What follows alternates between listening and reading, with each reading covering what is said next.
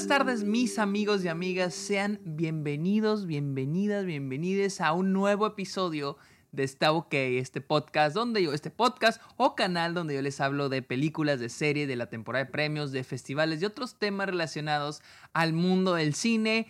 Eh, como les digo, como les mencioné, les hablo de festivales y este es mi primer episodio de mi cobertura del Festival Internacional de Cine de Toronto, TIFF 2023, festival al que pude ir la semana pasada y vi 14 películas. No vi tantas como el año pasado, el año pasado vi 18, esta vez vi 14, le di más tranqui, pero estuvieron increíbles. Este es el primer episodio donde cubro, donde hablo de una de las películas que vi en TIFF 2023.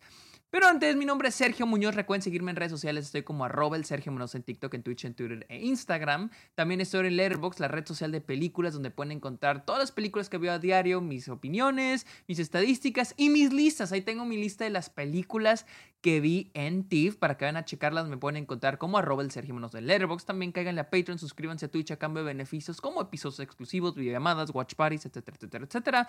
Con lo que ustedes me apoyen en Patreon y en Twitch lo uso para mis proyectos, mis viajes, como el que hice a TIFF, para que le caigan a Patreon se suscriban a Twitch. Y finalmente, amigos, háganme un favor y vayan a Apple Podcast y déjenle una review al podcast. No importa si, escuchan el podcast en otra plataforma como Apple Podcast o en Google Podcast o Amazon Podcast, no sé cómo se llaman esos. o, o, si los ven aquí, vayan a Apple Podcast y déjenle una review, está ok. Me ayudaría un montón. Amigos, hablemos de una de las películas más esperadas del año por muchos, incluyéndome. Y una que me alegró demasiado el que tuviera su estreno norteamericano, o no, su estreno internacional en Thief, The Boy and the Heron, o How Do You Live, como le pusieron en japonés. La nueva película de Studio Ghibli. Y más en especial, la nueva película de Hayao Miyazaki. Antes, hablemos un poquito de la película, mi perspectiva antes de haberla visto. Y, por cierto, nota, esta película la vi ya hace una semana y dos, tres días. El, fue el viernes antepasado, por lo que voy a estar viendo mis notas. a mí no me gusta no, a mí no me gusta hablar de las películas con un guion, no me gusta eso. A mí me gusta hablarlo como podcast, así como platicarlo, pero igual aquí tengo notas, voy a estar de repente viendo notas porque hace rato que la vi y he visto bastante películas desde entonces, pero no la he olvidado, la tengo muy fresca, no solo en mi cabeza, pero también en mi corazón. Qué mamón soy eso. No lo tenía, no lo tenía preparado decir eso, pero wow.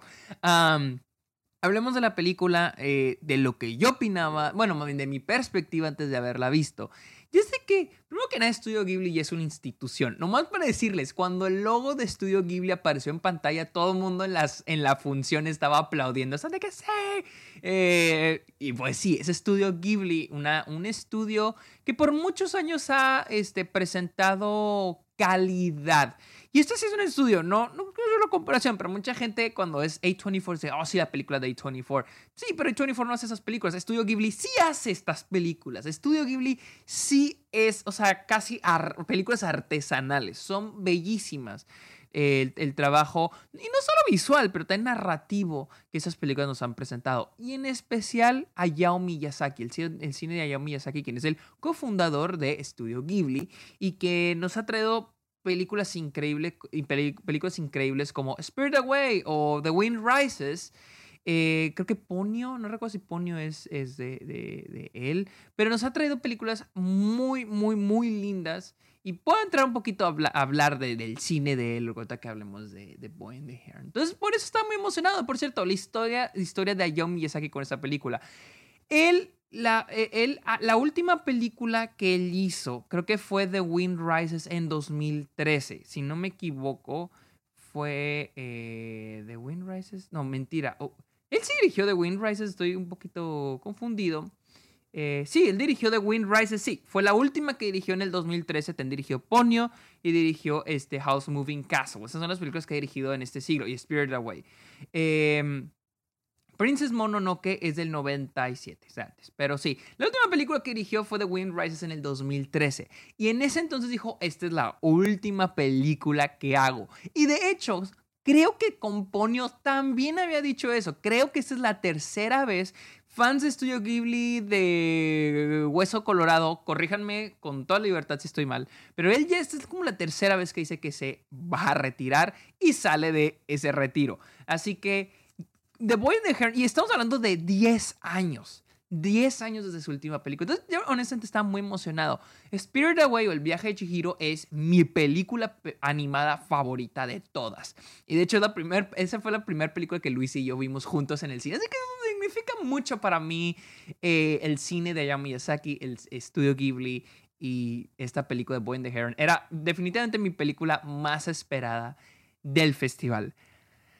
Así que hablemos de esta hermosa película Miren, The Boy and the Heron, eh, acá tenerse usted en, en TIFF, sigue la historia de Majito, un niño que acaba de perder a, su mamá. De hecho, esa secuencia de inicio está espectacular. O sea, inicia la película, güey, y yo tenía la piel chinita. O sea, no, no, no, esa escena visual y de manera narrativa es espectacular, esa secuencia de inicio. Y es la historia de Majito, un niño que pierde a su mamá y está en duelo. Y eh, se ve en la necesidad por la guerra a vivir con su madrastra, con la nueva esposa o pareja de su papá, quien es ni más ni menos que su tía. Increíble, bien allá aquí, asombroso, te amo. es su tía. Y, y, no, eso no es spoiler, o sea, literal es literal, primeros 10, 15 minutos. Esa es, la trama principal de la película. Y se va a vivir con su tía. Entonces, este Majito está resentido. No solo está triste por el duelo de, de, su madre, pero también ver a esta, a, esta mujer, quien es, por así decir, una, un sustituto a, la a su figura materna. Por más que su tía eh, trate lo que sea para ser esa figura materna. Y una tarde, eh, su mamá es secuestrada por criaturas de un mundo muy extraño. Bueno, primero, Majito se encuentra con un heron. ¿Qué es un heron? Es un... Sea, un heron es la criatura que aparece en la película, pero ¿cómo podríamos traducir qué es un heron? A ver, una garza, es una garza. Ok, dije, dije, ¿es un pato? No, es una garza, porque los patos no vuelan un día se topa con una garza y le dice que va a ver a otra va a volver a ver a su mamá. Y un día unas criaturas secuestran a su tía. Y, otra, y ahora Majito se tiene que entrar a una aventura, a un viaje de esos chingoncísimos de Estudio Ghibli para rescatar a su madre. Eh, la película habla mucho, digo, ya les digo, este es un niño que acaba de perder a su madre. Y, el viaje de este personaje es sobre la pérdida. Habla mucho sobre la, pérdida, sobre la familia y claro que sí, sobre la amistad. Y todos esos personajes con los que se va a encontrar Majito en este viaje son, son aquellos que le van a ir, van a ir reforzando esos temas. Más que nada, la familia y en términos de pérdida, el cómo superar una pérdida. Y es que siento yo que es, es, es este Hayao Miyazaki yendo a sus raíces, yendo a lo que mejor sabe hacer. Y es contar esas, historias sobre las experiencias infantiles de niños en estos viajes épicos. Y creo que algo que como que, no sé, siento que igual que con, no sé, Stanley Kubrick o con... Ay, hace poco mencionaba a, Wes Anderson, por ejemplo. Siento que son directores que son un tanto malinterpretados o cuando se les interpreta, se les interpreta como que la superficie, lo superficial de que, ah, mira, con Wes Anderson, mira lo simétrico, no, con Stanley Kubrick, mira lo simétrico, y mira con Wes Anderson, de lo simétrico y lo quirky, pero la gente olvida, o con Studio Ghibli, o con Hayao Miyazaki, mira la comida, qué bonito se ve todo, se antoja todo, mira qué... Creo que eso es solo lo, lo superficial de algo que tiene mucha riqueza, mucho jugo que sacar. Y con Studio Ghibli y con más que con esta película, creo que The Boy and the Heron es no la cúspide, pero es un retrato de, allá, de una película de Hayao Miyazaki, de la película de Hayao Miyazaki en esta edad, como decíamos con The Irishman con Martin Scorsese, cómo esa película simboliza tanto la carrera y la vida de Martin Scorsese. Siento que The Boy and the Heron es lo mismo con la carrera y la vida de Hayao Miyazaki. Es una película que otra vez explora la experiencia de los niños, el, el cómo los niños ven, y decir vemos, güey, no soy un niño, soy un adulto, de cómo los niños ven el mundo. Esa dulzura, ese encanto, esa belleza que tiene el mundo, la sociedad, desde lo, desde lo natural, desde lo artificial, pero también los horrores que tiene el mundo. Y vemos a este niño, digo, desde lo, desde lo visual, diseño de producción, que, que, es asombroso en esta película, vemos cómo Majito contrasta, a través de su punto de vista, se contrasta lo bello del mundo que hay a su alrededor, pero también lo triste y lo destructivo que hay, como es la guerra o la pérdida de su madre. Entonces, Hayao Miyazaki logra de una manera increíble, como ya lo ha hecho anteriormente, porque no es la primera vez que lo hace, pero lo, hace, lo, logra de una manera espectacular, combinar el punto de vista de la sociedad, eh, de la, perdón, el punto de vista que tiene un niño sobre la sociedad, sobre el mundo, sobre todo lo que lo rodea. Ese contraste, ese... Porque sí, siento que algo que hace la película es definir esas contradicciones que hay en el mundo y que están ante los ojos de los niños, ante los ojos de la inocencia. Y se me hace increíble cómo lo hace Hayao Miyazaki. Y es de que por lo general vemos películas que trabajan temas como la pérdida de la inocencia, o, este, por ejemplo, hay películas, bueno, más, más ah, para adultos, pero el, el, tema de la, del awakening, del sexual awakening, cuando esté el despertar sexual, cuando tienen personajes, adolescentes. Eh, y vuelvo, repito, la pérdida de la inocencia. Pero me gusta mucho que en The Boy and the Heron no hay esa pérdida, o sea, no, es como que la inocencia, pero estén aceptando los horrores o las cosas negativas, no quiero llamarle cosas negativas, pero las cosas feas que a veces trae la vida, pero sin perder esa inocencia. Y es algo que me encanta también de The Boy and the Heron. Estoy leyendo mis notas. Y algo que me encanta es, y, lamento tanto que G-Kids, G-Kids es la, quien está distribuyendo la película acá, que de hecho, se me olvidó repetir el contexto, esta película se estrenó en Japón sin marketing solo un póster, nada de marketing, nada de, no cero tráiler, solo un póster, cero imágenes promocionales, solo un póster. Y eso fue un éxito en taquilla. Y acá llegó a dos o tres, una semana antes salieron las, de, que se en TIFF salieron las imágenes promocionales y dos días antes salió el tráiler. No vi más que una imagen promocional, no vi el tráiler y no lo he visto, no lo he visto. Así que, pero bueno, volvemos. Este, les decía algo, me acordé de esto porque la película en Japón se llama How Do You Live? ¿Cómo vives? Y sí, The Boy and the Heron es como más para vender al público infantil. Es, interesante contrastar al público en Japón y al público en Estados Unidos, porque The Boy and the Heron es como el niño y la garza, ah, una fábula. Y en Japón es como How do you live? ¿Cómo vives? O sea, es un pinche nombre más existencial, o sea, y ambas son, son, son películas para toda la familia, no son películas para adultos, son es, es una película para toda la familia, pero es interesante cómo contrasta el público en Japón y el público en Estados Unidos está definitivamente está más infantilizado. Que, que no, no es, o sea, es que no quiero decir que las cosas infantiles son malas, pero siento que la gente en Japón, y este es un gran ejemplo, The Boy and the Heron es, una gran, es un gran ejemplo, la gente en Japón probablemente ve estas películas de una perspectiva más madura, no solo como ay, película para niños, muchos colorcitos, pero sí es una película para niños, pero que toca temas importantes que los niños deben de aprender. Y acá en Estados Unidos es como que, ah, le voy a dejar el niño y la garza, ay, qué padre. Ah. No sé. Y lo digo porque eh, How Do You Live siento que es un título eh, increíble. Les digo, el cómo, cómo vives. Eh, y la idea de que Majito, a través, a través de su viaje, tiene que enfrentarse a la idea de aceptar de cómo vivir con los horrores que la vida trae las cosas positivas y las cosas negativas.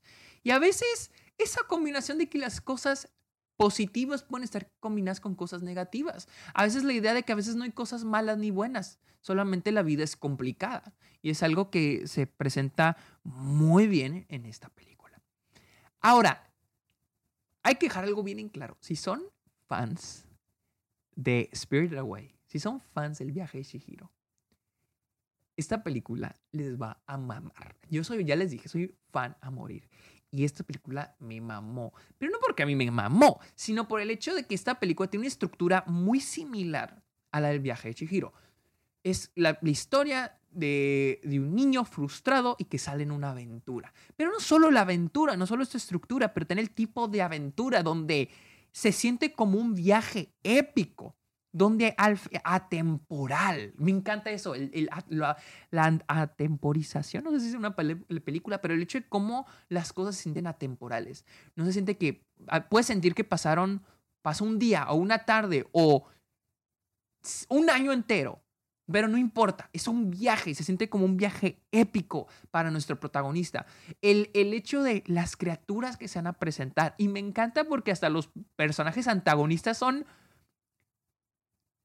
tiernos y lindos y te hacen reír.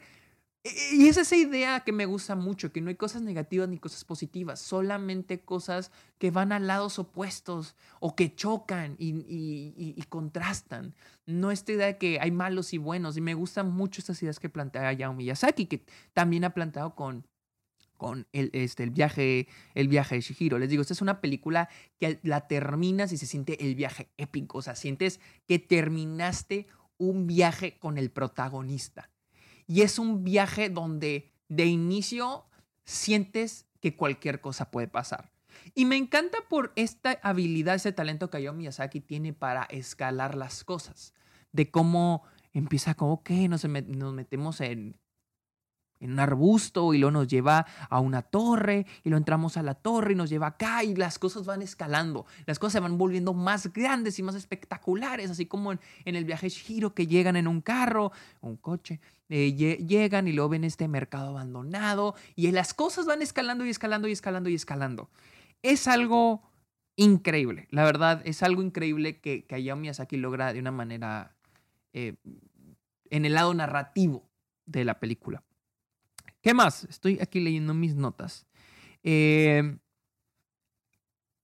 algo, ah, ya yéndome un poquito al aspecto técnico, no, no, quiero entrar a detalles de lo que pasa en la película porque soy de los pocos que ha visto esta película en el mundo y pues no, sé, no quiero spoilearla, pero quiero hablar un poquito del aspecto técnico, o sea, la animación es increíble, o sea, es, qué, me, eh, qué bueno que acá en el lado occidente del mundo ya se nos está quitando esa maña, ese amor por el 3D.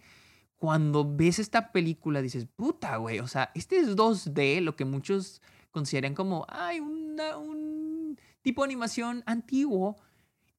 Güey, ve lo mucho que puede lograr. Hay una secuencia, hay muchas secuencias espectaculares, pero la que no se ha salido de mi cabeza, pues es la secuencia de inicio.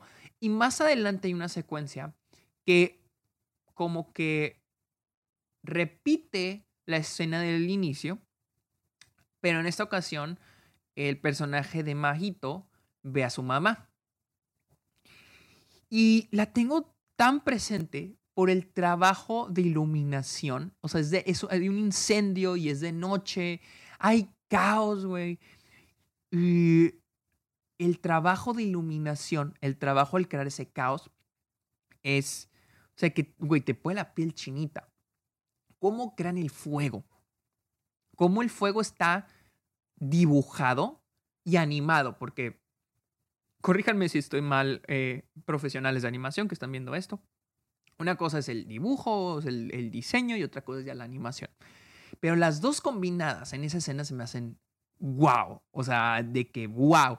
Y hay unos momentos donde el personaje va corriendo y no sé si lo noté yo o es cosa mía, pero eh, eh, cuando va corriendo hasta se, o sea, se siente hasta el humo, siente el calor de la escena. Es un trabajo, es un talento que te vuela la cabeza. O sea, estoy que puta, güey. Esa, esa, escena se me hizo. Y es a los primeros 20 minutos, güey. O sea, esos, esas dos escenas son a los primeros 20 minutos.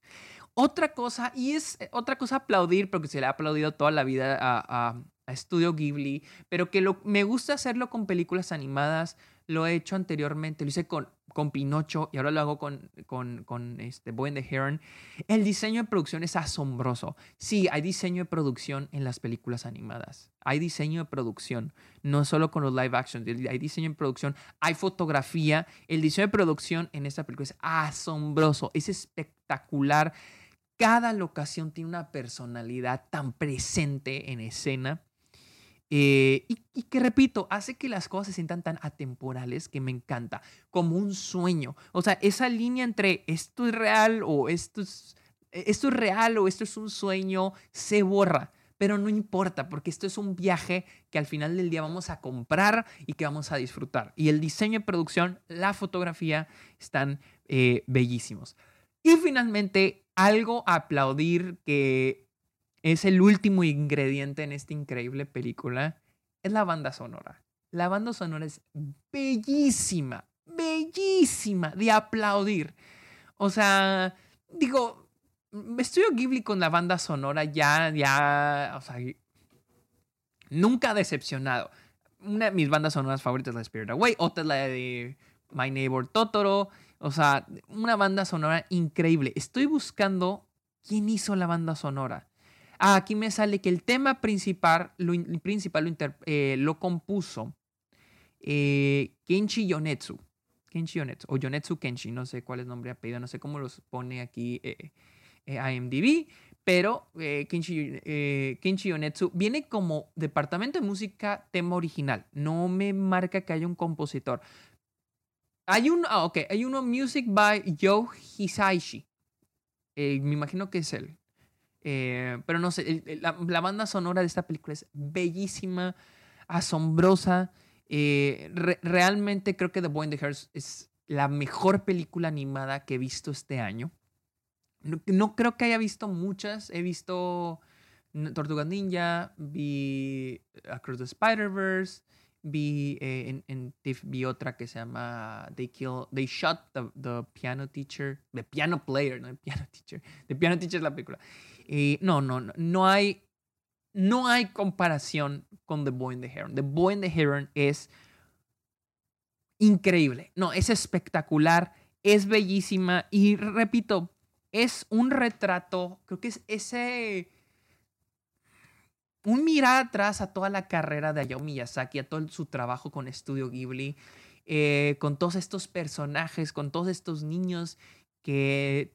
y, y esa oportunidad para la audiencia de, de, poder ver a través de los ojos de estos niños, el punto de vista de la inocencia, de la infancia, de lo que hay en el mundo, de ese mundo horrible y hermoso que hemos construido por siglos, verlo a través de los niños, verlo a través incluso de, esa inocencia que nosotros mismos, que fuimos niños, llegamos a tener.